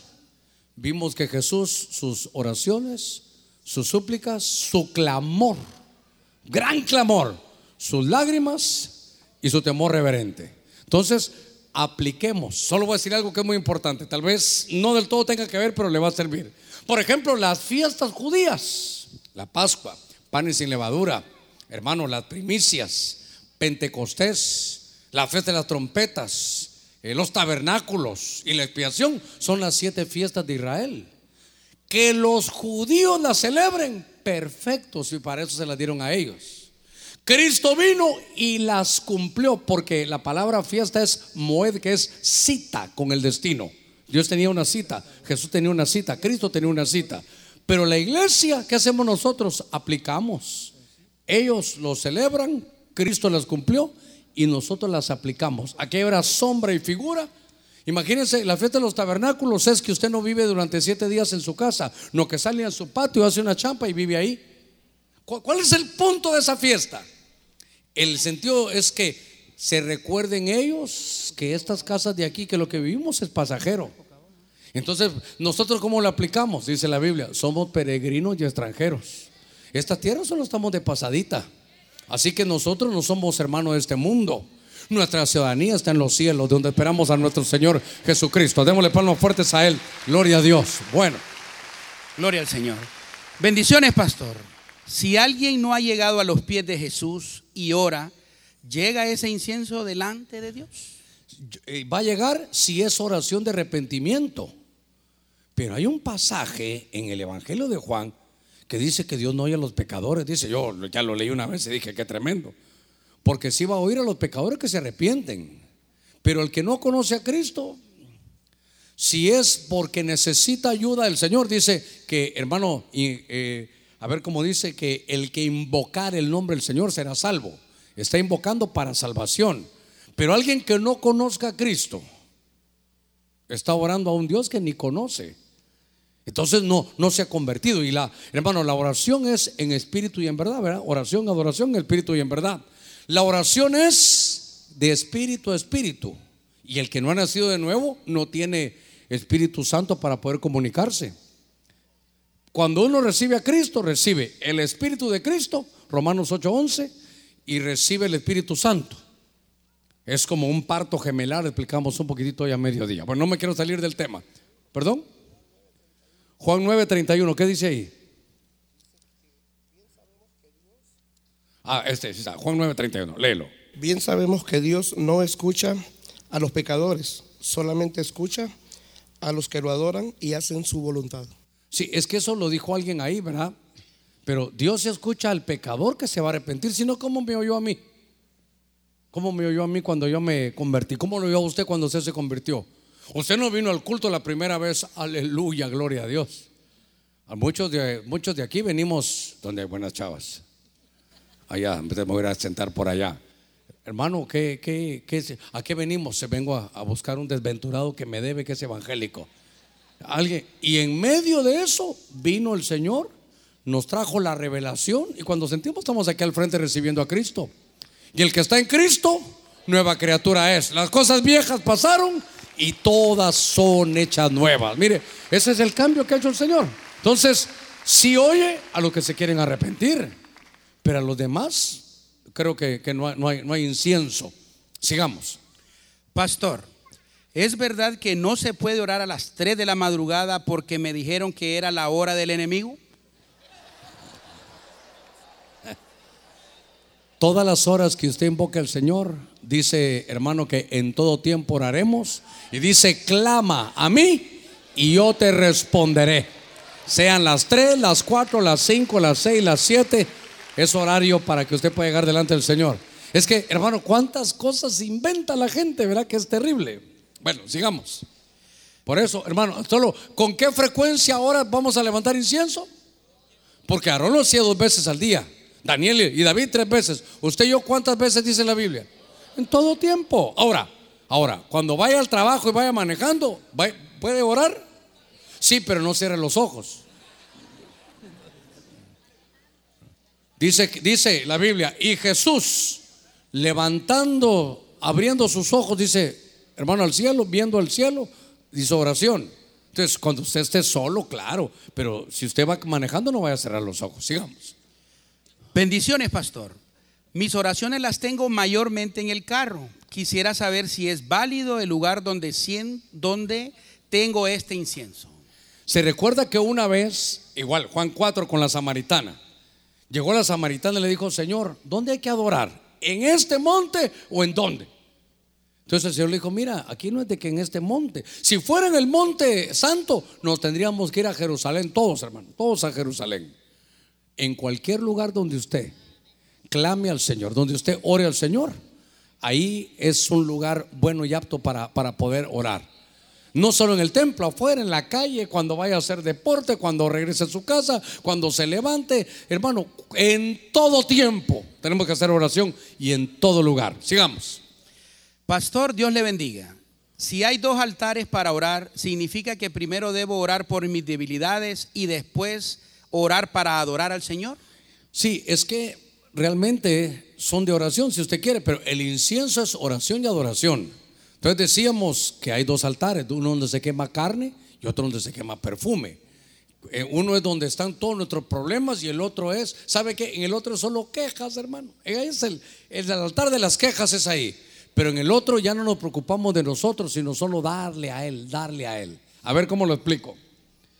Eh, en el altar del holocausto parecemos, hermano, que solo para adentro, solo para nosotros. ¿Verdad? El puro asadón, solo para, en el otro somos pala, todo para afuera.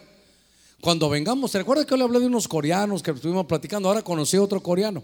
Estamos platicando allá ahí. Hoy sí con intérprete para que nos entendamos bien. Pero ellos dicen, ustedes van pidiendo mucho, nosotros vamos a adorar al Señor. Aquí, aquí nos quejamos mucho, en cambio nosotros vamos a adorar y adorar. Por lo que el Señor nos está revelando y nos está mostrando es, hay dos altares. Uno es quemar la carne y es necesario quemar la carne. La, hermano, ¿hasta cuándo nos vamos a eliminar la carne? Hasta que nos vayamos con el Señor. ¿Se recuerda que aquel que le dijo, pastor, ore por mí porque no quiero tener problemas de la carne? Entonces el pastor dijo, arrodíllase que voy a orar con todo mi corazón. Padre, llévatelo ya. Ya no quiere más problemas en la carne. La carne la vamos a tener, hermano. Eso sí, el que el espíritu choca contra la carne. Si alimentamos más el espíritu, sojuzgamos la carne. Pero si le damos más comida a la carne, el espíritu está dispuesto, pero la carne es enferma, la carne nos va a ganar. Pregúntale que está la par suya. ¿Qué alimentas más tú? ¿El espíritu o la carne?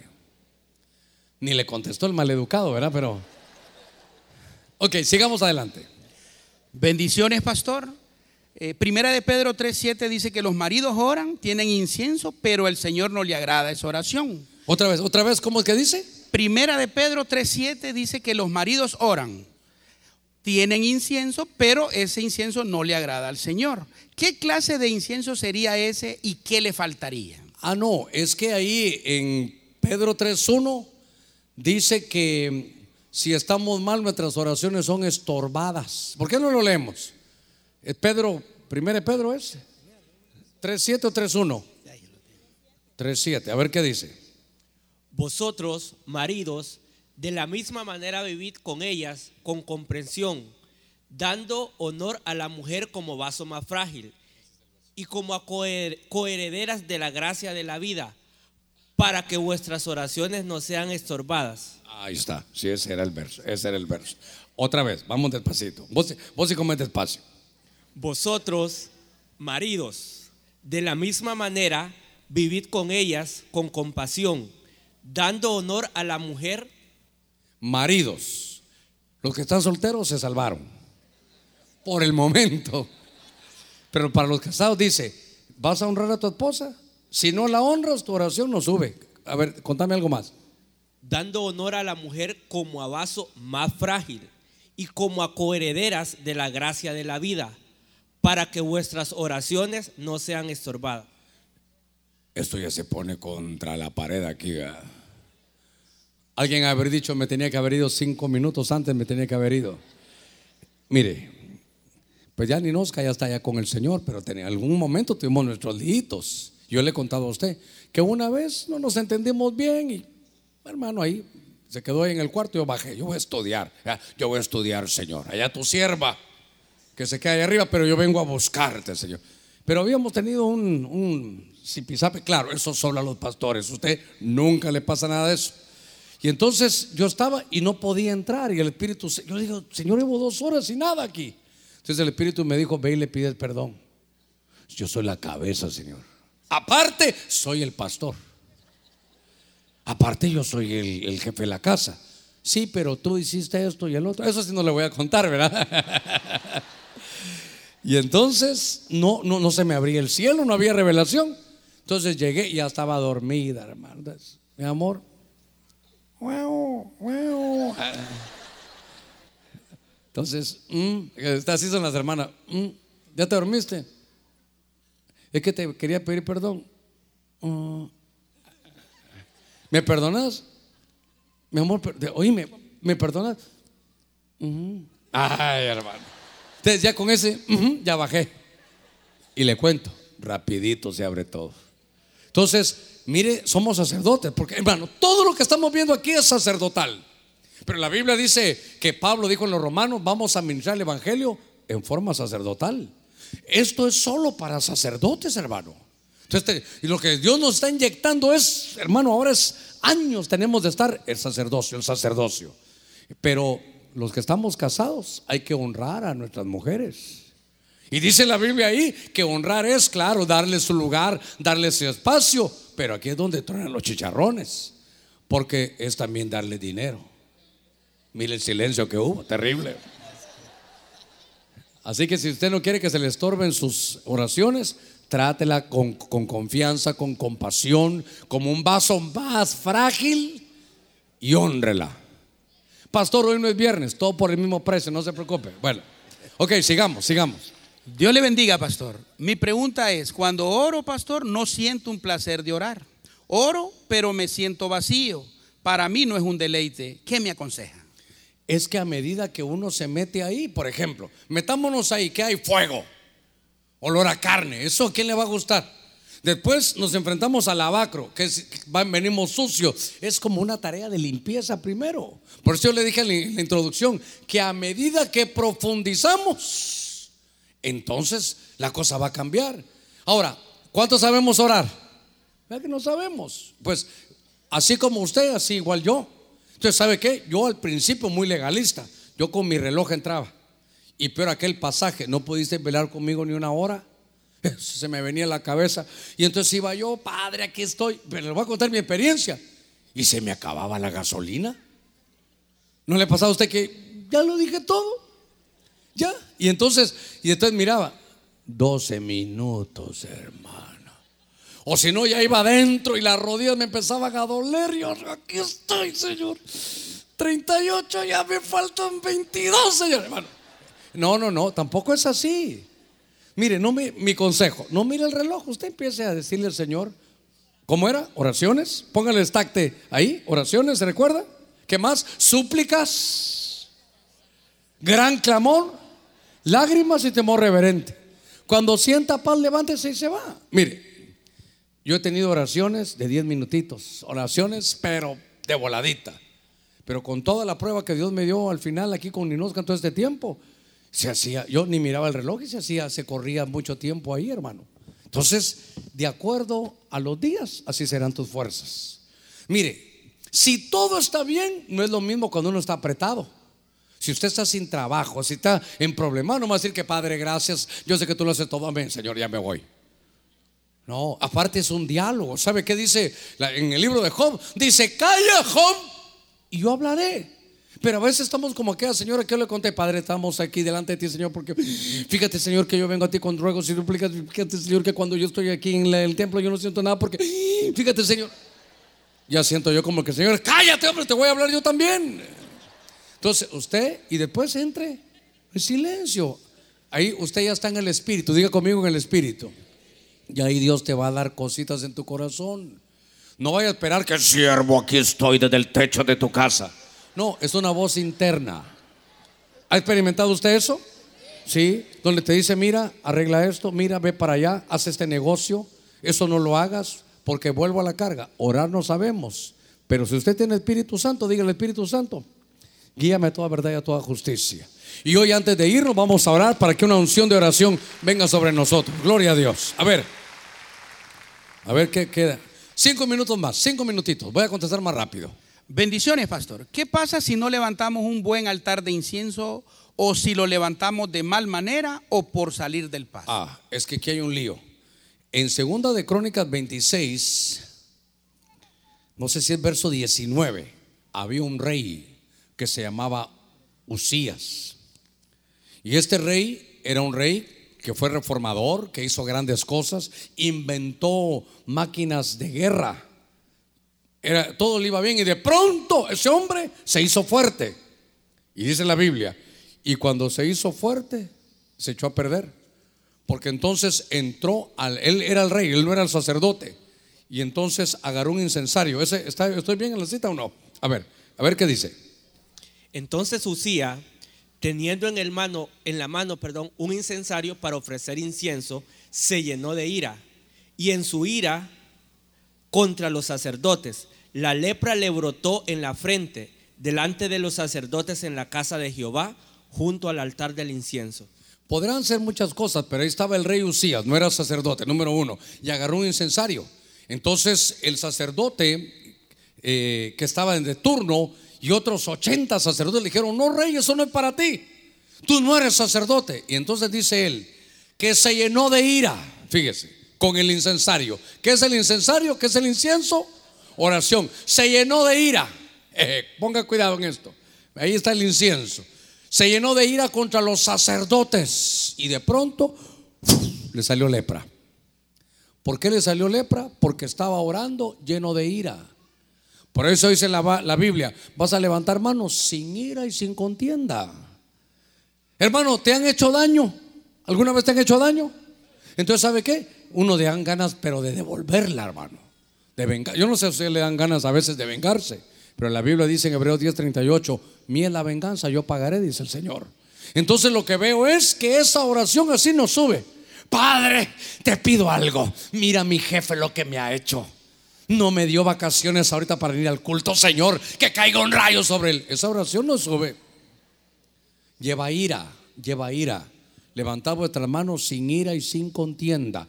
Él se enojó aquí contra los sacerdotes y le salió lepra. A ver, sigamos. Por más que quise correr, no puede. Tres minutos. Si el incienso no va con lágrimas, ¿no cuenta como incienso? No, no siempre, hermano, no siempre, no siempre se va a llorar. Sí, los cultos. A veces me dicen, hermano, yo, yo estoy llorando todos los cultos. Yo le digo, dichoso, qué lindo. Porque después, ¿sabe qué dice el Señor? Ya no, va, ya no vas a llorar. ¿Sabe para qué? Para que no confíes en tus sentidos. Entonces, usted no crea que porque no lloró, no, no, no, no, no lleva unción. No, hay momentos que, que no va a clamar, pero hay momentos donde uno sí clama. Hay momentos donde uno llora por la presencia, porque Dios lo perdonó, o porque es muy grave la ofensa pero por lo que sea, a veces lleva lágrimas. Entonces, yo creo que va a haber momentos donde, vaya, ¿cómo va a llorar usted si es acción de gracias? Se graduó su hijo, usted se graduó también en la universidad. No va a ser, Señor, gracias. No, Señor, gracias, logré, lo, lo, lo pude desarrollar, lo pude hacer. Entonces ahí nos dan, hermano, Cristo no siempre cuando oraba lloraba.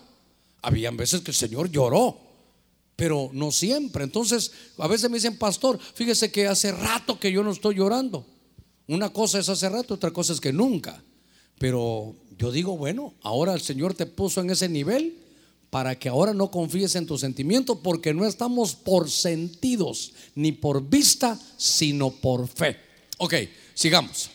Pastor, me gusta la prédica, pero quiero saber quién creó esos cinco ingredientes y por qué todos los sacerdotes tienen barba y por qué todas las cosas son amarillas. Ok, ok, ok, vamos, vamos despacito. Número uno, ¿cuál era? ¿Quién creó esos cinco ingredientes? Un momentito. Y dijo Dios, Éxodo capítulo 30, son eh, instrucciones divinas. Le dijo, mira, hay que hacer un incienso. Todo ponle peso igual. Todo ponle peso igual. No es uno más que el otro. Pero entonces, ¿qué hago, Señor? Agarra estacte. ¿Qué otra cosa? Uña aromática. ¿Qué otra cosa? Gálvano. ¿Qué más, Señor? Eso son órdenes de Dios, claro. Hay que ver cómo se extraía cada uno que tiene su principio, que lo aplicamos directamente en Hebreos 5.7. Segunda consulta. ¿Por qué todos los sacerdotes tienen barba? Ay, gracias. Pues no dice en la escritura que todos hayan tenido barba. Fíjese que ese va a ser el otro tema, ¿verdad? Las barbas sacerdotales. Porque dice la barba de Aarón. A ver, ¿quiénes tienen barba en la Biblia? El hermano Germán va a decir alguien comenzando, ¿verdad? ¿Quiénes tienen barba en la Biblia? Aarón. ¿Quién otro tenía barba? Eh, eh, mire, pero con cita bíblica. Eh, David dice que la saliva corría por su barba. creo que Edras o Nehemías, porque cuando se enojó, dice que se agarró la barba de la cólera.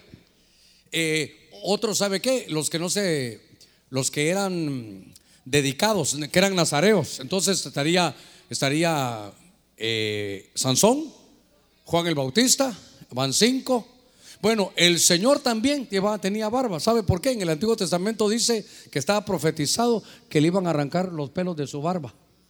Entonces, alguno más por ahí nos faltará. Creo que David algo decía también. Bueno, ya David ya se lo dije, ¿verdad? Pero la barba, esto, hermano, por favor, nadie vaya a decir, desde mañana me dejo la barba. La barba, lo que la Biblia en los diccionarios dice que era como, como de sabiduría. Ahora tampoco va a decir, me dejo la barba, me meto a la universidad y gano. No, ¿verdad? Tranquilos. Así que es la barba de Aarón del Salmo 133. Sigamos, a ver qué más hay. La última y nos vamos. Dios le bendiga, pastor, le amamos. Eh, no puedo orar porque me duermo en medio de mi oración. ¡Qué barbaridad! Se durmió. ¡Qué barbaridad! A ver, ¿cuántos nos hemos dormido alguna vez orando? A ver, consueles, hermano. Ahora, pero usted dirá, ah, pero ustedes son humanos. ¿Qué apóstoles se durmieron? Los principales, Pedro, Juan y Jacobo. No estoy diciendo que ahora vamos a orar y toda la iglesia dormida. No, no. Es que nuestro cuerpo humano no aguanta. Ahora, dice que Pedro, Juan y Jacobo saben por qué se durmieron. Por la tristeza. Alguien dirá, ay, a la par mía hay uno muy triste, pastor, ¿verdad? Bueno, por cansancio, usted viene de trabajo. Sí, yo ya estoy abusando ya el tiempo. Bueno, las demás preguntas las vemos otro día. Quiero orar para que un espíritu de oración esté sobre nosotros. Póngase de pie. Vamos a orar. ¿Sabe qué? Con la expectativa, Señor, ya ahorita nos vamos. Regáleme un minuto, 60 segundos nada más. Pero dígale, Señor, yo quiero aprender de ese incensario. Yo quiero orar como tú orabas. Oiga, si la cabeza que es Cristo oraba así, esa unción de la cabeza llega toda la vestidura, llega hasta el fondo, llega hasta la parte más baja de las vestiduras. ¿Y sabe qué es lo tremendo?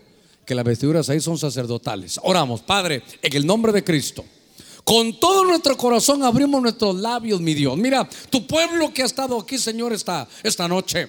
Te pido que una unción, Señor, de incienso del Ketoret celestial venga sobre cada uno de nosotros, aún a través de la radio, la televisión, los que no pudieron venir. Que esta unción de oración llegue, Señor, así como tú orabas, con oraciones, ruegos, con grande clamor, con lágrimas, con temor reverente. Señor, no sabemos cómo orar. Mira tu pueblo, necesitamos que nos enseñes a orar. Espíritu Santo, toma tú el control de cada uno.